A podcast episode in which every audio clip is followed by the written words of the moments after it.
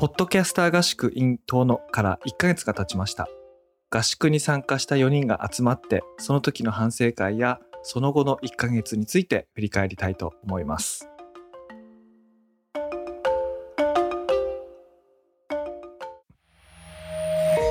メディアヌップ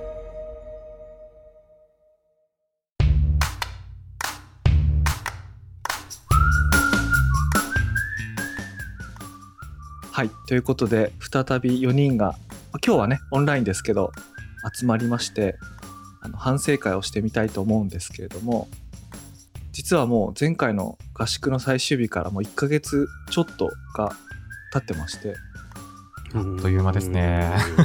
めっちゃあっという間なんだけどほとんど毎日のように編集したり聞き直したり してるから夜今日もね朝自転車に乗りながら宮本さんが「イエスタデー」をこう呼び出す声を聞いて ああ、はいはい。何回聞いてるんですか？そうなんいや今日収録あるなと思ってちょっと振り返ったんですよで何回聞いても面白いなと思って ただの飲み会の会。ただただ楽しかった回。面白いですよね、あれも。なのでなんか1ヶ月あっという間だった感じもするんですけどもまあ逆に時間も経ったんでいろいろやったりね考えたりする余裕もあったと思うんでちょっと反省会と称して、まあ、印象深かった出来事一つとそれから1ヶ月どう過ごしてたかっていうのをちょっと一人ずつね順番に聞いてみたいなと思います。というわけで、はい。そうですねてるさんからトップバッターお願いしてもいいでしょうか？はーい。1ヶ月か、1ヶ月経つんですね。なんか、濃密な1週間だったなってすごい思ってて、とにかく。ですよね本当に。あのコロナで顔を合わせる機会が少ない状態からの急にはい。急にずっと一緒いるっていうね なんか、お腹いっぱいになりそうですもん、その急に感が。でも全然、まだ遊びたかったなぐらいの感じだったなと思いますし、いやなんか、印象に残ったことってほんとそこに尽きるなと思ってて、やっぱオフライン収録、めちゃくちゃ楽しいなっていう。ところかなとは思ってまして、そうですよねなんかテンポ感もそうですし、なんだろう。やっぱ顔を見ながら話せるのも楽しいですし、うんあの、終わった後飲みに行けるのも楽しいし、なんかやっぱ楽しさが どんどん増えていくだけだな、オフライン収録みたいな。確かに普段の収録終わって打ち上げないもんねないですね。ないもんねちょっとそれが、まあ、めちゃくちゃあったっていう感じもするので、なんか恋しいなって気もすごいしてて。そうっすよね。なんか常に録音してましたよね。何かと会話するタイミングのい時は。やーもうレコーダーを止めるな状態でしたもんね、完全に。だから、それがオフラインでいろいろやっぱ、場所があって人がいると、こう気軽にカメラ、カメラじゃないや、あのーレコーダー回したりとかできるのもすごい楽しかったなと思うんで、オフラインやっぱいいなっていうのが、強烈に一緒に残っていて、なんかいろいろやれた分、なんかこの1ヶ月ぐらいで、あ、あと、そのオフラインだった分いろんな話もできたじゃないですか。あうんそのそうね。配信に載ってないたくさんいろんな会話ありましたよねありましたね。それもすごい楽しくて、あの、変わったところみたいな話で言うと結構その1ヶ月の間、ななんか自分でもちゃんと作りたいなと思って、自分個人の発信の準備したりだとか、もう一個、何？なんかイベントをちびちび行ったりとか、あれソロ活動的なやつですか？その。あ、そうですね。もともとやってたやつうんうんのちょっと進化バージョンちゃんと作ろうっていうので、うん。えあのイラスト描いてくれる人とコミュニケーション取ったり、へ動き出してるとか、イベントに行って、ちょっとあの合宿の名残を思い出しながら、ポッドキャスターこうイベントみたいなのがあったので参加してきたり、でいろんなポッドキャスト周りの話をしながらも、やっぱなんか方向性違う人ばっかりだと議論って難しいんだな、みたいな感想を抱きながら、ー そんな出来事があったんですね。そうですね、いろいろ、いや、楽しかったです、本当に。いや確かにねあ合宿中もビデオポッドキャストやるぞとかってなんか言ってましたもんねだからそれに向けて動き出したってことですよねまさにそうで、まあ他にも先人でやってる方とかいないかな、みたいなリサーチもしたりしながら、うんまあ、どうやってやるのか大体目星もついてるので、まあ、今、6月末ですかね。7、8月ぐらいにはなんか始められそうな雰囲気が出てきてて、うん創作意欲をもらったなというのが一番大きかったのかな。オフラインの楽しさに触発されてっていう感じがしますね。確かにね。なんか物作りたくなる気分になりましたよね。なんか回ってない間に喋ったアイディアでね。ううん。ん。そこも載せられたらよかったんでしょうけど、その最中は話してるのが楽しくてあんま載せられないみたいな。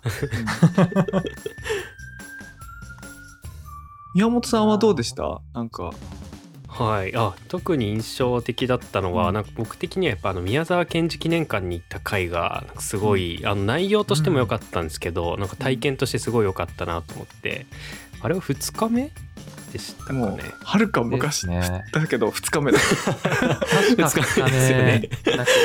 合宿2日目だったと思うんですけどそれこそこう1日目にあの機材開封してその機材をもう早速外に持って行って収録するっていうので、うんあのポッドキャストの始まりも普段メディアヌップってこう BGM が入ってそこからこう最初のオープニングトークみたいなのが始まってっていう感じですけどあの回は BGM 入ってないですもんね。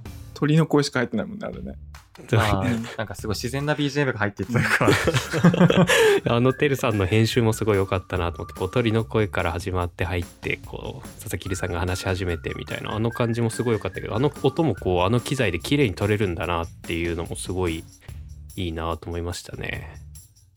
いやなんか素敵な機材なんです。本当に。ね機材。あのマイク手に持って撮った収録何回かあったと思うんですけどもうどれもバッチリ撮れてて。うーん。素晴らしい。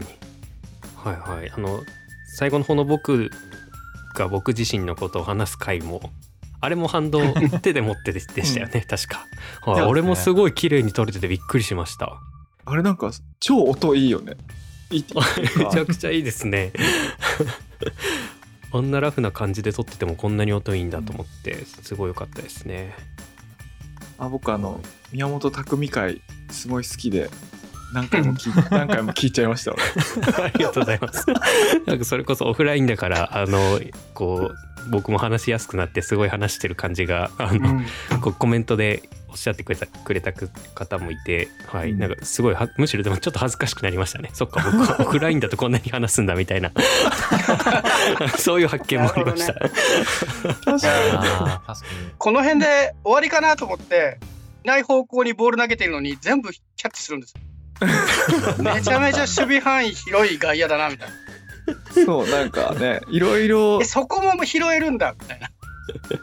もう終わりかなと思った頃にスポーツできることが判明してきたり、そうそうそう。で ヒップホップそんな理由で始めてるのとか、そうそうそうそう。ちょっと想像以上にね、エピソードが強者だったんで、帽子そんな掘れるんだみたいな。そう。うん最後、そう、帽子でまでまだネタできんだみたいな。すごかった。面白かったないやかなりひけらかしてましたね。確かにそうだからあの今回のでもその合宿を機になんか僕もそのまあてるさんと少しかぶってますけどやっぱり創作意欲がすごい湧いてであの今回あのポッドキャスター合宿での時に作った機材はあの遠野にあるのでなんかそれがこう近くで借りられる状態にあるっていうのもあるのでこう家族でポッドキャストを始められたらいいなみたいなのをはい今考えてますおまさに。めちゃくちゃ素敵じゃないですか。ちょうどあの3月に子供があの生まれたんですけどその、なので、えっと、6月そのポッドキャスター合宿中も妻は里帰りしててその間まで結構半年間ぐらい一人暮らしをしてたんですけど、えっと先々週ぐらいにちょうど帰ってきて、まあ、2人で全然話をしてないっていうのもあってこうこれからどうしようかみたいな話を2人でしていくみたいなのも取れたらいいなとかあとはなんかそういう相談をこう周囲の人たちにするみたいなのをこうゲストで招いてできたらいいなみたいな話をしてて。はいでもそっか、家庭のポッドキャストって究極にオフラインですね。すっごいいいねめちゃくちゃいい。でつまりこの間僕らがやった合宿みたいな常にマイク設定してるあそうそうそうそう状態が家庭にあるってことでしょ？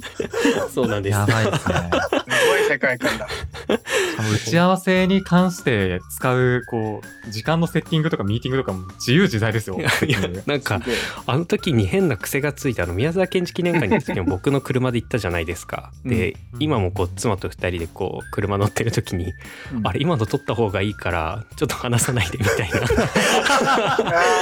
日常感のね。それはなんかおかしくなるなと思って。そういう話が出るってことはすでに収録を開始してるってことですか、あえっ、ともう今こうネネタというかなんとなくこう、うん。本当にまあ打ち合わせなのか日常会話なのかわからないですけど こういうのを取りたいねみたいな話をしていて。日常会話なのかわからない。めちゃくちゃいいな。めちゃくちゃいいね。それもう完璧だね、なんか。そうなんです。でまさにあの今こうあの子供が出産したのでその3人の、まあ、こううん。関係性みたいなのをモチーフにしたイラストをイラストレーターの方に描いていただいてたりとか、うん。あとはこう結婚祝いで知り合いの方がこう作曲家の方がいらっしゃってその方がこう作ってくださった音楽とかがあるので、うん。なんかそういうのをこうポッドキャストに使いながらやばいなっていう最後準備完璧やないですか。作戦会議中です。ソロ活動どころかバンド脱退して新バンド立ち上げてるぐらいの感じだったねいやなんか本当皆さんのあのあのコント合宿のおかげですね。なんかすごいあこうやっていろいろできるよなみたいな、はいうん想像が膨らみました。でも、ポッドキャストやってるコンビって、うんこれ、ポッドキャストのネタになるから、普段話すのやめようぜっていうのが突き詰めたあまり、あっても喋らないらしいんですよね。お笑い芸人なんでそれ、夫婦で大丈夫なのかな、それ。普段全然喋んないみたいな。何喋っても。もネタとしてもったいないから、夫婦の会話がなくなる可能性ありますけど。ああ確かにそれそうですね考えてなかったです。もしくはもうずっと家にいる時とか2人いる時は常にマイクつけて 全部録音しとくとかね。そのこと。とすごいな公開過程ですね。確かにすごいな。いやでもそのあたりはちょっと気をつけたいですね。だから いろいろまあはい考えつつでも僕もはい7月8月ぐらいからは配信し始められるように準備して、は すごいな増えるな増える増える甲斐さんはどうでしたですか？その印象に残ったこととこの1ヶ月。印象に残ったことで言うと、まあ、一番ぶっちぎりなのはやっぱり宮本さんだったんですけど、まあそれは、そうなんだ。それ一番だったんですね。はい。印象っていう意味で、うん。まあそれは語り尽くしたんで、いいとして、うん。もう一個印象的だったのは、あの、これはまあ後日談的に今までのシリーズでも語られてない部分だと思うんですけど、うんみんなでカラオケ行った時の、あの、佐々木さんの声のずるさです。えー、そっかそれ僕だけ参加できなかったんですよね。あそうそうそうそうそう。そうですね。はい。はい。うんあの、さ。歌うとちょっと声質変わるタイプいるじゃないですか。うん。で、まあ僕も割とそっちの方と言われるんですけど、佐々木さんも割とそっちの変化タイプの人で、うん。しかも自分がどういう声を出すか全部熟知した上で曲曲を選んでくるタイプだったんです。うわ、その曲美味しいわって。味付けの仕方全部分かってる選曲してくるんですよね。へえ、持ってかれたわと思ってました。いやでもカラオケ面白かったですねあのどの配信にも載ってないんですけど、4日目かな。そういえば載せらんないからね。そうだったんだいやその日すっごい長い一日を過ごして収録終わって、ああ終わったっつって、うん。宿で缶ビールでも開けようかって時にいやそういえばまだやってないことあったわ。カラオケ行こうみたいな感じで夜中急にね、カラオケ行ったんですよねカラオケの話題出てから店着くまで5分10分とかそんなもんですよ そうですね。そうみんな。カラオケって一言言った瞬間にもう席立ってたからねみんな。宿出るまではもう3秒5秒の世界で。なんかあれがいいんですよね。カラオケボックスとかじゃなくて広大な広さのスナックみたいなところで。うん。覚えてるななんかあの店員さんがなんか後ろ手乗ってくれてたの。うん、そうそうそう。あそっかロマンスですか？ロマンス。行ったお店の名前。そうそうそうロマンス。で行った時は僕らの他にもう一組だけお客さんいたんですけどまうん。あちょっと10分15分ぐらいで帰っちゃって貸し切り状態みたいになったんですけどなんかそのコロナになってからってことあると思いますけどなんかああいう大きい広間で酒飲みながらみんなで大声出してるってシチュエーションがもうあまりにもレアすぎて、うん。もう開放感強すぎてもう頭おかしくなるぐらい面白かったんですよ。すんごい面白かったんだよあれ。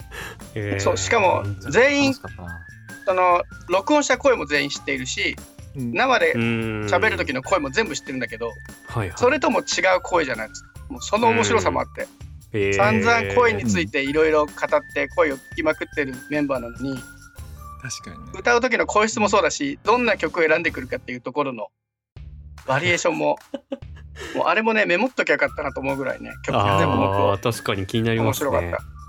確かにカラオケするには十分に温まってましたよね。うん。なんかカラまオケが、たまってまいりましたね。うんカラオケが楽しいかどうかってやっぱ人間関係もあるじゃないですか。例えばそのみんなで45人で行って歌うのあんまり好きじゃないけど付き合う人なんか1人なんかいたりするとうんうん。あれ？ここの人今飛ばして入れていいのか？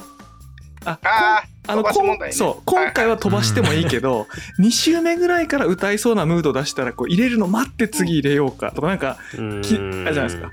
でも行った3人が等しく歌いたがりだともう何の遠慮もなく 綺麗に綺麗にかそう。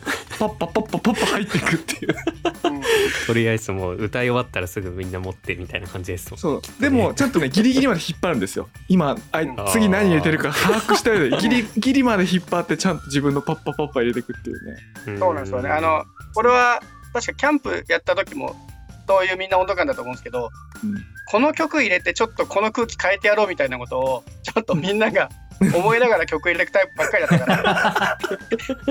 ギリギリまで粘る読み合いありましたねうん、確かに。いやだからよかったなあれ。すっごい面白かった。ただ歌うだけじゃなくてあその曲選んできたかみたいな。それこそねスタンな男入れてきたかみたいな。うん。感じで曲を選んでいくメンバーばかりでやると、まあ、ちょっと面白いです、ははへいやー本当なんか結構僕酔ってたんでその日。何が起きたのか正直あんまり覚えてないところもあるんですけどすごい強烈に楽しかったっていうことと、うん。佐々木さんの歌がずるかったってことと甲斐さんがそれにずっと感動してた景色だけ覚えてますねそうなんですよ。ずっと感動してたんですなんだっけーずるいよーってずっと言ってたんで甲斐さんが。ずっと言って出まました。ずっと言ってましたね。なんかねうん。めっちゃ覚えてない。うんあとまあ真面目な印象というよりはあのやっぱり合宿やってよかったなっていうのは最初のテルさんの話にも戻るけどやっぱりリアルですよね。でリアルで話すことの良さは僕やっぱインタラクティブだなと思って。何か言ってすぐ返ってくるレスポンスが早いだけじゃなくてリアルじゃないと生まれないインタラクティブが結構あるなっていうのはすごい痛感していて今回の合宿僕途中からだったんですけど割と佐々木さんと一緒にいること多かったんですね。買い物行ったりとか。うんうん。だから2人で雑談することがすごいよ時間的に。うん。そのそれもただその場にいるじゃなくて移動しながらみたいな。ちょっと制限された環境での雑談が多かったんで。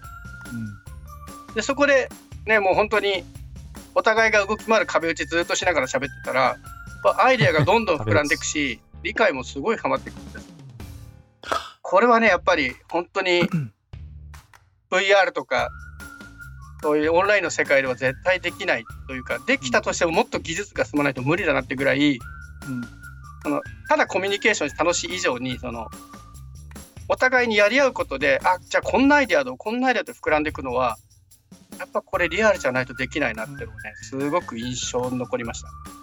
あの漫画家さんご紹介いただいてでうん、初日は「えーなるほど」って言ってみてで2日目にややっぱりいいからもっと聞かせて。あこれこうできるかもって喋ってたのったら、全部あの移動中の雑談が何回か積み重なって盛り上がってたんですよね、あれ全部ね。そう NFT 使っていろいろやろうよみたいなのも結構車の中の雑談から「おそれいいそれいい」みたいな話から結構広がってたりもしてたので。うん、そうでした、こういうのってやっぱオンラインではなかなか生まれないなっていうのはうん、改めて思いました。うだ。うんなんかあの NFT 勉強会をした時にこう佐々木さんがこう参加者に向けてこう話をしてる時のこう途中途中で甲斐さんがこうなんていうんですか愛の手というかガヤでしょ？こうちゃんとコメントや はいとても素敵な話ですね。コメント入れたり質問入れたりみたいなあの二人のそのリアルな場での、はい、うんやり取りもすごいいいなと思って聞いてましたねあ。そしてあれも多分オンラインだと難しいんですよね。オフラインだから今なら言えるみたいな場を読みながらやってたりする。確かに。それで今回一番感激したのはてるさんがあの音声ワークショップ発声ワークショップをやって、うんでそれに小田切さんが、その怪談師の小田切さんがまあ元放送部としてでしかも最近も声を出す仕事をされてるからあのやりたいと言ってきてでその時こう3人で残って収録をし、まあ、どうせだから打ち上げ行こうって言って打ち上げ行った後にまあ地域おこし協力隊の方なんで、ね、何し普段何してるんですかって言ったらその地域おこし協力隊でやってる仕事がまさにこうズバリっていうか NFT やったら面白そうなあれだったんですよね。であさってうんその木曜日に勉強会あるから来ますかって言ったら「えそんなのあるんですか?」とかってこう来てで参加してまあ面白がってもらってでその後合宿の後ですけどねあの始まったプロジェクトにもこう参加してもらってみたいなことがうん積み重なって、いやこれ狙って絶対起こんなかったんでうわすごっと思って。感激しました。ねなんかうん。奇跡のようなつながりが結構多かったですね。これは本当に運が良かったっていうのも大きいと思います。うんうんうん。うん。いや本当ですね。甲斐さんのその合宿後その後1ヶ月みたいなやつだとどうですか？うん。僕、ずっとね、そう NFT に関しては若干こう疑問を持ちながら生きてきたのが、割と合宿で結構がっつりその話をした後、だいぶこう NFT 派側に回りつつあるので、これって Web のドキュメント読むとか、Web のね、勉強会とかもいっぱい参加はさせてもらってるんだけど、うん。これはまあオンラインのコミュニケーションできちんと詰めたからっていうのは大きいなと思います。いやなのでね。僕はすっかりね、その NFT 面白い勢側になってるんだけど、僕の周りまだそうじゃない。うん Web2.0 はあんなに面白がってたのに、Web3 ちょっとどうかなって思ってる人もいるんだけど、うん多分ね、一回全員集めて居酒屋で飲んだら一気に変わる気がする。このぐらいリアルは強いなと思って。とかねみんなでキャンプファイヤー囲んでサウナ入ったりなんかしたらね。一発かもしれませんねうん。いや現にあのいやなんかだんだんちょっと僕の話になっちゃうんですけどその、合宿終わって月曜日かな？あの合宿の情報を整理しようと思ってその整理してる途中で企画書ができてあれ？これ合宿であったあの人の言ってたこと合宿であったあの人のスキルあ全部ちょうどよく活かしたらこういうプロジェクトになるんじゃないかと思ってこう企画書書いたら誰が何を担当するってとこまでかこうかっちりこうはまったピースがはまってたのができてでみんなにお声掛けしたらあぜひぜひっていう人が多かったんで。あの合宿の直後に一つプロジェクトが立ち上がったんですよね。そう。だからあれはね本当にこう思ってもいなかったあのいいスタートっていうか。うん。それができたのが、まあ、できた今作ってる途中なんですけどね。だなんだかんだ合宿終わったのに僕甲斐さんと毎週1回会ってそうなんですよ。めちゃめちゃ合ってる。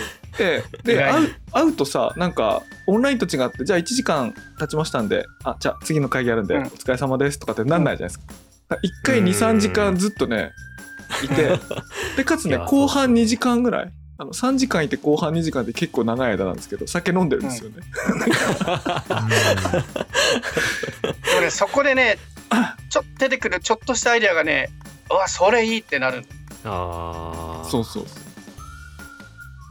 なんかねあのなんて言うんだろう。これ僕別に漫画編集者とか雑誌編集者とかあ雑誌とかね。そういう編集者の時代に生きてたわけじゃないけどなんか中央線に乗って作家先生のとこに打ち合わせに行ってあの午前1件午後1件しか会議ないみたいな世界観なんですよ。なんかその時間の使い方うが。僕の憧れの東京だ。あそうそう。俺そう思って、そう思って今言ったんだけどさ。いいですね。なんかこう一回行ったら喫茶店で3時間こう紙広げたりしながら打ち合わせして。うーん。そうそうそう。まあ後半アイスコーヒーが溶けてなくなったらビール頼むみたいな。い いいなぁ。ねやでもねそうしないとねこう決まっていかない。あるいはそうするからこそ浮かんでくるものっていうのがあるっていうのはなんか本当によく分かって今そっちにこう振り幅がいってますね。うん。まあちょっとそうですね。あとちょっと僕喋る順番あれだったんですけど僕それが僕の合宿後の1ヶ月のなんか大きい変化で。合宿中やっぱ一番印象的だったのがこれね甲斐さんを新花巻駅に迎えに行ってあのキャンプ場にこう直行しして、はい。はで火をつけるまでのこう一連の流れうんが、あななんつうかその東京で出会った友人が自分の生まれたところになんか普通の顔しているっていうことがまず面白いんですよ。ああ。なるほど。いやぜうんで面白いんですよ。ででその日じゃないんだけど面白すぎて僕の僕の実家の僕が生まれた部屋に甲斐さん連れてきて「あこれでここここ僕生まれた部屋です」つって生まれた部屋っていうか勉強したりとかしてた部屋ですとかっつって「あ甲斐さん俺の実家にいるわ」とかっつってなんかなんかねまあそんなことが面白かったです。そうです違うコミュニティの人が混ざってみくるのは結構面白いですよね。そのいや面白い。若い頃とかに、いわゆる合コンみたいにな時に、うん大学の友達とうん。社会人の友達を混ぜて飲み会した時に、全員知ってるのにこっちからすると、うん。みんなが初めましてって喋ってるのが、うん。超よそよそくて楽しくて。いやそれいいっすでもあと地元でその東京の友達と出会う不思議さって僕はすごいあるなと思っててたまたま北海道に帰った時に東京の友達が北海道旅行来て空港で会った時のなんか何とも言えない感みたいな。それは あーなんか違和感すっごいみたいな。それ挙動った？そのなんていうの？おようこそってい感じめちゃくちゃめちゃくちゃ受けましたね。ようこそって感じでいやなんかウケるよね。なんかそれ。うん。全然レペゼン北海道の気持ちないのにようよく来たなみたいな。テンションになりましたね。そうなんかそういうやっぱ移動するとかその混じり合うその自分のそのうん持ってる体験がリアルの場で混じり合うっていうのがね面白かったですねうんでも移動大事だなとはすごい思いました。本当に。移動中もそうですし、違うところに行くのもそうですし、うんいろいろゆとりできていいなっていう気がしましたね。うんいやなんか本当にてるさんすごい楽しそうだったなってなんか一緒にいながら 楽しそうだったなって僕も楽しかったんですけど 僕ももちろん楽しいんですけどてるさんがなんかよりこう生き生きしてたなみたいなのをなんか改めて感じますねなんか収録の感じの声とかもそうですけど確かに。いや、それは僕もそうかもしれませんけど、皆さんそうだっていうのも多分あると思いますし、そうですやっぱちょっと違うところでオフラインになったら声出るなっていうのはやっぱありましたね。うんそうですね。あと、あえて言うなら、その、宮本さんの全てを吐き出したのが最終日の夜だったので、夜としては。あの吐き出した後の宮本2.0ともう一回合宿したいとこあります。宮本2.0。そうねあれはいい材料だったなうん。あの吐き出しがうん初日にあったらまた違った1週間だった気がするんです。はいはいそうだよな。終わりかけにあれが最後ですもんね。僕皆さんに会ったの。すごいことになってるよ。なんか、最後余韻がすごい。いやあれね僕何回も聞き返したから分かるんですけどね。あのオンラインでは起こらないことが起こっててあの宮本さんが何か言うと3人全員同時に突っ込むんですよ。てるさんとうん。奈良さんと僕で。で、うん。最も声が大きいか最も面白そうな人の話のところにみんな譲ってくんです。なんかこう聞きながらうん。自分以外の聞いてて、うん。わーって喋って譲ってわーって喋って譲ってっていうのが喋りながら他の人の聞いてて、それ面白い指摘ですね。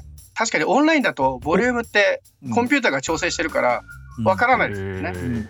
同じような環一境そうですよね。分けますもんね。なんかこう、喋ってるなとか、喋るなって時はちょっとし抑えるみたいなことがあって、うんうん3人こう、うんテンポが続いた後に、で、みたいな感じになるのが、なりますよね。だから相手の言ってる内容わかんないけど喋ってるなと思うから喋るのをやめて譲ってっていうのがオンラインになるんだけど、あのあの配信の時はもう全員声張りまくって俺が喋りたいって感じで 3人同時に突っ込んでてで中でも面白いやつのだけが残ってくるんですよね毎回毎回。あれすごいね。あこれがオンラインあオフラインだなと思って。うん。確かにそっかそうですよね。なんか本当ねちなみに、うん。あどうぞどうぞ、うん、あ、どうぞ。いやいや本当細かいことあったんであのヒッチハイクで行ったのに飛行機で帰ってきたって話が面白くて今思い出した ただそれだけ思い出した。ただそれだけいいっすね。うん。それだけです。そこも生まれ変わってたんでしょうね思考が。うん。すぐにだからちなみに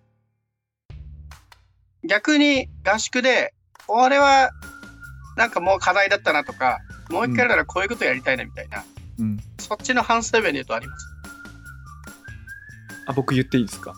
あの、うんあのもっと早く企画して、うん。えっ、となんか期待っていうムード出してる人何人かいたんですけどちょっと調整つかなかった人がいたんで、うん。もっと早く準備してあともっと強引に誘う？あの なんかあんまり誘うの悪いなっていうのはあるなんか思ったんですけど、次2回目あったらもっと早く計画してもうちょっと強引に誘っても多分楽しい思いしてもらえるそうだなと思って。うん。しかも1回目がアウトプットして出ましたからね。あ そうね。うん。多分。誘いやすいですようん。そうそうそうそう。次はね、うん、てるさんはどうですか？個人的には、一応その、一応っていうか、ポッドキャスター合宿だったんですけど、あの、メディアルップについての話全然してないやっていう気がすごいしてて。確かにそうですよね 一応メディアルップ佐々木さん主催ポッドキャスター合宿だったんですけど、ポッドキャストの話、コンテンツの話、NFT、Web3 の話、楽しい話めっちゃ出たのにメディアルップのコアの話全然出なかったの逆に面白いなと思って、化学反応起こる一方でなんか起こしたい反応みたいなのが本来なんか想定されたものが起こんなかったのめっちゃ面白いなと思ってました。あの次のシーズンの企画今ゼロですからねもう。みんなソロ活動にソロ活動に邁進して。まずいまずい。ですね。やばいっすね。BTS みたいにな。そうそうそうそう。BT そうね。この間に BTS なんか活動休止しちゃいましたから。ね そうですよね。いろいろあったな。1ヶ月って長いですね。うん。宮本さんそはれも考えて。なんか。ああそうですねでもまた そのまあポッドキャスト的なこととはまた外れるのかもしれないですけど、まあ、僕は遠野にいたのであの皆さんがこうここに来てくれるっていうこう受け入れ側みたいな感覚も少しあったんですけどこう行けなかったお店みたいなのが結構あって、うんうんうんあの今回僕もあの佐々木留さんが、えー、と花巻のマンニラマンニラね。ラーメンにマンニ行った時にすごく名店。あの佐々木留さんがずっと行きたかったけど行けなかったあの岩手のソウルフードのラーメン屋さんがあるんですけどそこに行った時にすごく佐々木留さんがあの喜んでくれたのが僕はすごい嬉しくていや最高だったねあれ違う 店名違うんだよ。店名は違うんだよな。あれな何でしたっけねでもマンニラグ名前は違うんですけどあの調べる時はマンニラで出てきます。ちゃんと Google マップは。出てくるんですけどなので遠野の中でもこう行けなかった飲食店みたいなのが皆さんにもあるので、うんうん。なんかそういうのもはい2回目の時はこうちゃんと抑えてちゃんとこうインプットもこういろいろ十分にしてもらいたいなと思いましたね。確かに行ってみたいのいっぱいある。はい。ノートジェネラルストアにも行きたかったあ、そうですよね。結局行けなかったし、うん。あそこも行ってみたいし、すごいいいですよ。もうすごいいいお店だし。あの、トマト宇宙、うんトマト。そうトマトも行けてないし、宇宙売ってる酒屋さんも僕は行けてないし、あそっかそっか。宇宙売ってる酒屋さん。ってみたいとこいっぱいある。うんはいはい。あと、いいシーズンの時にクレツボ株でそばを食べたいですね。次こそね。うん、いいこそ。子供本の森もうちょっと長居したかったな。あー、そうっすね。あそこよかったな。最後よかったっすね。なんか30分ぐらいし最かいなかった後の最後。いや、でもそうで、すね行。けてよかったです。本当に行かないより行けてすごいよかった。うんはいはいあーそうあれはちょっとなんか、すごいダラダラと痛くなる。うんうん。すごいいい空間でしたね。そうですうんあそことかそのまま収録も使えると思いますちゃんと借りて、はい甲斐さんはどうでした？このえっ、とああ、僕ですね。反。省点というか次回。次回っていうか次次回。機会あればってみたいな。他の人も来てくれるといいなっていうのが一個あるんですけど、もう一個は、結構今回で僕らもあの場所に割と慣れたので、うん。あの佐々木さんがゲスト的に参加できるような取り組み。今回って本当に佐々木さんにおんぶに抱っこで 全部仕切ってもらっちゃったので。最後最後熱出したぐらい。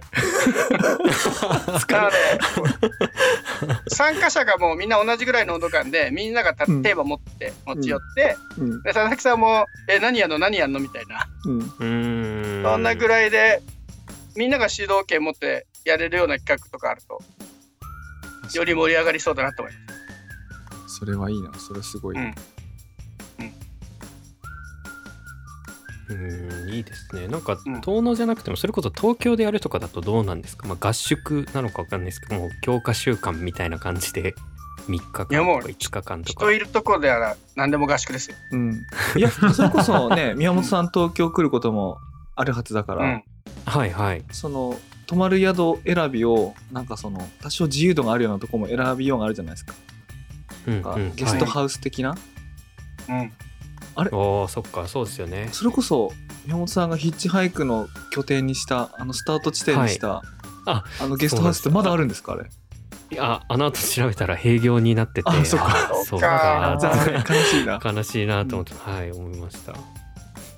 まあちょっと、あれですね、東京の都心から少し離れるかもしれないけど、Airbnb かなんかで、うん。うーん。ちょっとまるっと椅子借りてみて。あで昼間は仕事がう、ん。仕事で多分来ると思うので、仕事で東京行くんだけど、うん。そこからちょっと30分1時間ぐらいで戻ってきたら、もう一気に合宿ムード。あれそれだったら来たいポッドキャスターいっぱいいるんじゃないですか？その。ね、いっぱいあると思う。いやそれはすごいな。そしたら1日だけ来るとかね、夜まではいるけど、うんうん帰うん。帰るよみたいな人も来れるし。うん。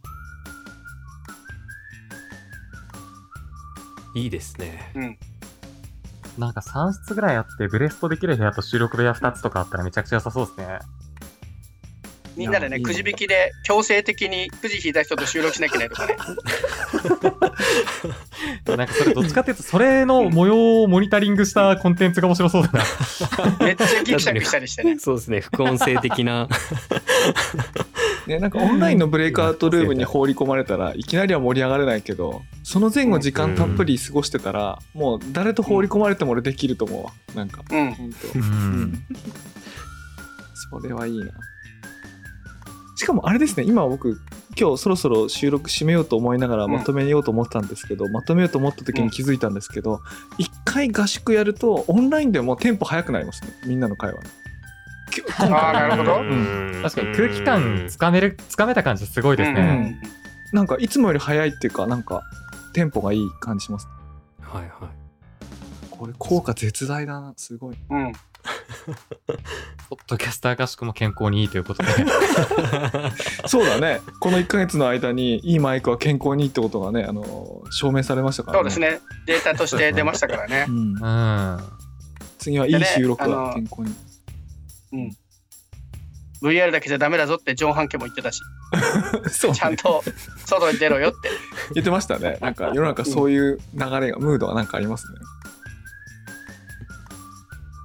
はい。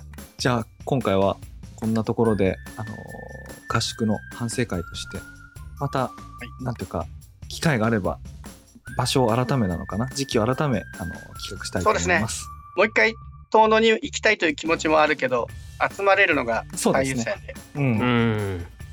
あのもしそういうのを合宿企画したら参加したいっていう方はですねぜひあのメッセージか Discord のチャンネルのどこかで何らか目配せしてくれればあの数に数えておいて企画した時には必ず連絡をしますのでぜひご連絡ください。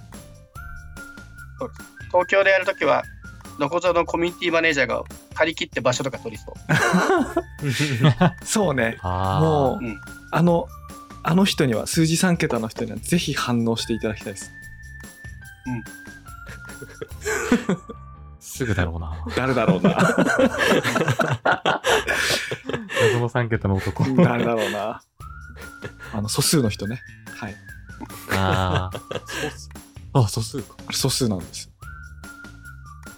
はい。じゃあ、そんな感じで、あの、今回締めたいと思います。